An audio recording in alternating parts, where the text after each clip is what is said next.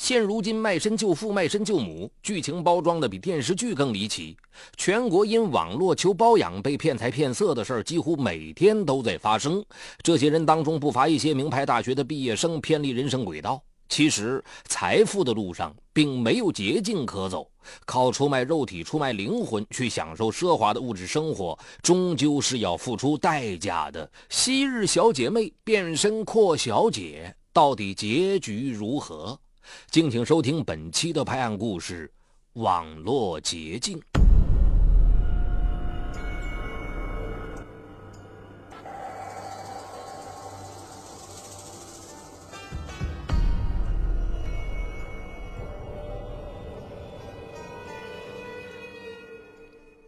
今年二十五岁的刘露，大学毕业后选择了留在烟台找工作。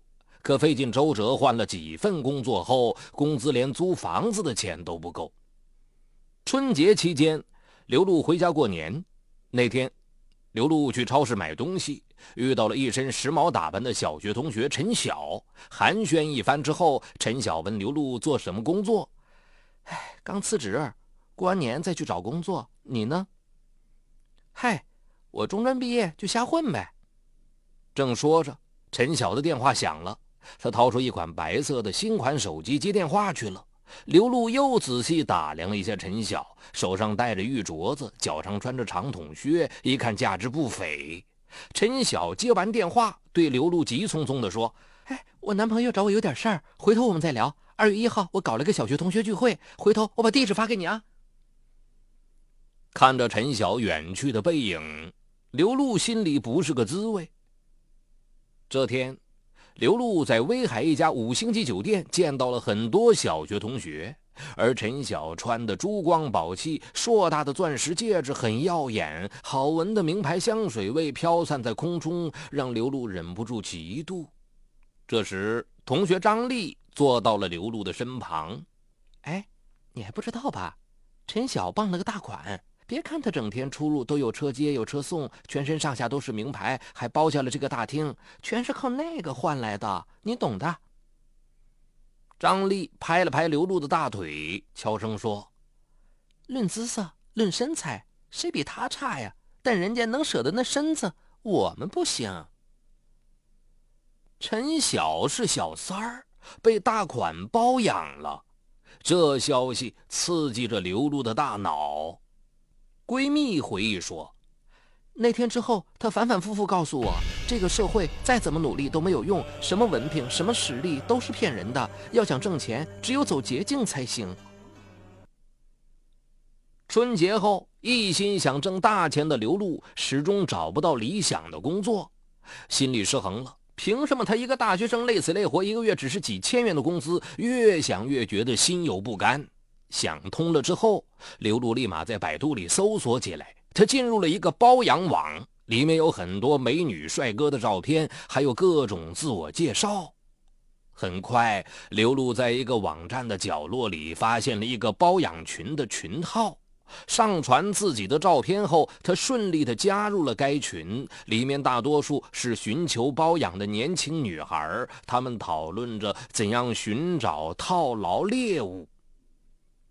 四月初，刘露进入了聊天室，她遇到了自称在当地办企业的冯源，两人聊得很投缘。下线前，两人还交换了 QQ 号。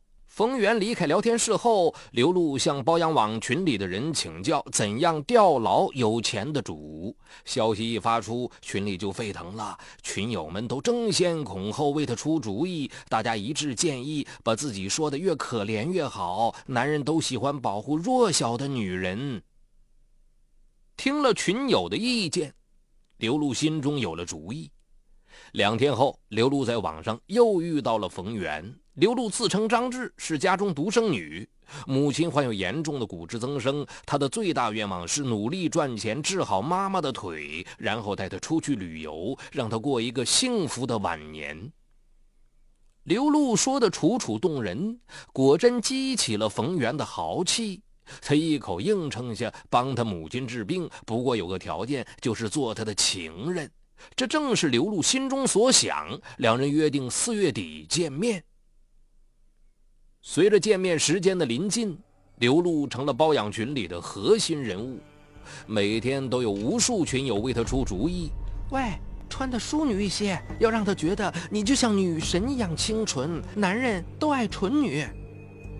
他不是说帮你母亲治病吗？第一次见面，先让他拿个几万块钱，再让他碰你，万一是个冒牌的，自己不吃亏吗？准备个消字笔，看不上他就打张借条，显示你的诚意，又好脱身。见面的时间终于到了，刘露在车站终于见到了冯源。看到冯源眼中的惊喜，刘露知道他对自己是满意的。两人在车站旁的一个宾馆开了房，一番温存后，刘露决定先发制人。他撕下一张宾馆的便签纸，从包里拿出一支笔，在纸上刷刷地写着什么。而冯源瞥见他敞开的包里有张身份证。写好借条的刘露一抬头，看到冯源拿着他的身份证，有些紧张地说：“我我我不是有意要骗你的，我我也是害怕被骗。没事儿，女孩子谨慎些是好事。”冯源把身份证还给刘露后，搂着她安慰。案发后，冯源是这样描述借条的事：刘露当时给了我一张十万块钱的借条，我就把十万块钱现金给了她。然而，警方在调查中发现，刘露银行账户并没有十万元的资金汇入，是否交给刘露值得怀疑。回去后，刘露立马到群里汇报此次行动，群友都夸他是好样的。可刘露心里却觉得空落落的，他总觉得冯源不是什么大企业家。因为他的身上总有股说不清的难闻味儿，让他时不时感到恶心。除此之外，刘露提出到他的公司去看看，想让他安排个职位，可冯源总说不方便，这让刘露心里满是疑惑。得知刘露忧心这事儿，群里一个大姐大说话了：“妹妹，只要拿到钱就行了，管他是干什么的，这个不行，再换一个嘛。”可是他看过我的身份证，万一找到我怎么办？找到你又怎么样？说你欠钱吧，这消字笔写出的字儿，顶多二十天就没了，白纸成不了证据。你把它直接从 QQ 里踢了，换个电话号码。听从群友的建议，刘露从冯源的视野里消失了。冯源再次到网上找刘露时，发现 QQ 上再也找不到他的身影，他的手机也打不通了。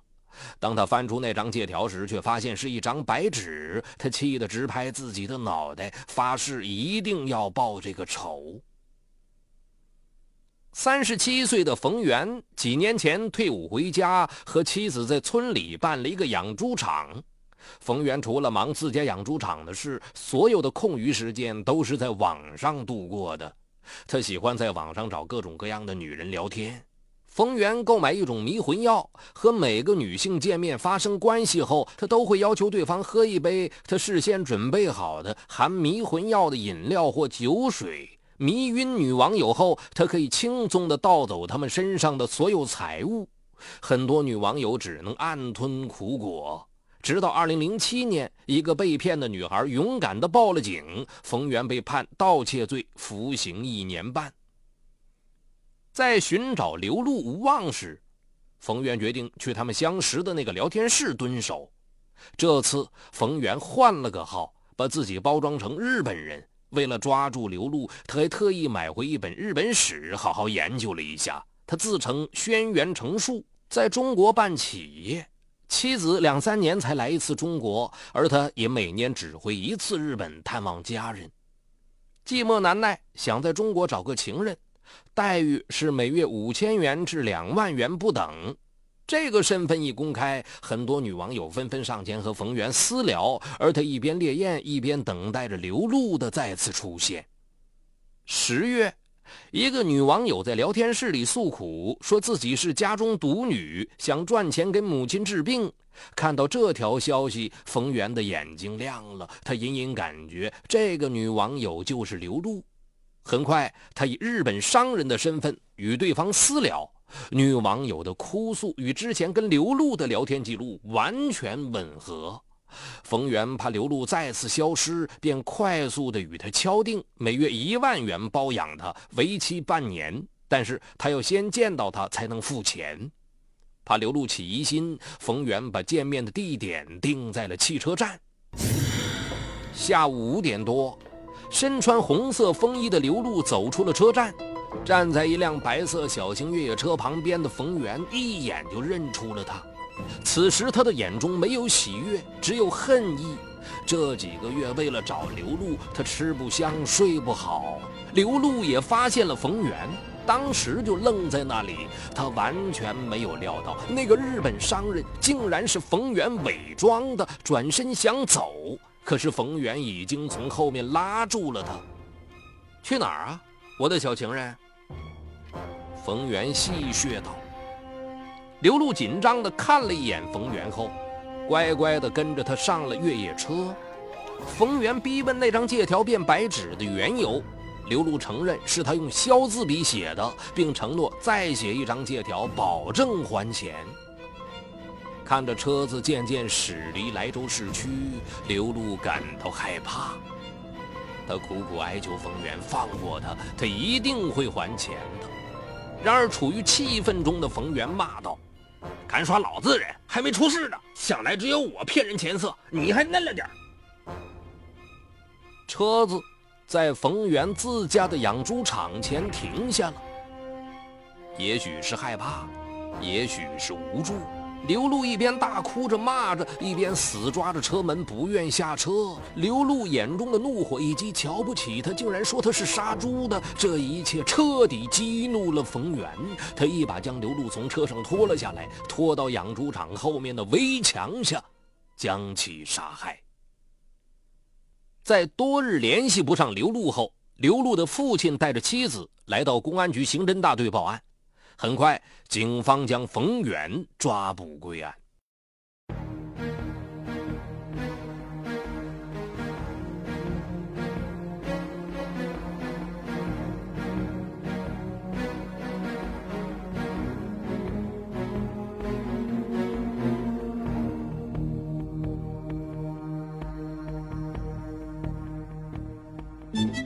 嗨，你好，我是雷鸣，我的最新精品节目。解读高效能人士的七个习惯已经在蜻蜓上线。生活中的你面对困难总是消极拖延还是积极主动？你为自己的低效懒惰懊恼抓狂吗？那些行动力超强、成功高效的人是怎么管理自己生活的？如何更好的知己知彼，建立共赢的人际关系呢？就在蜻蜓 FM 搜索“高效能人士”，开启你的高效能生活。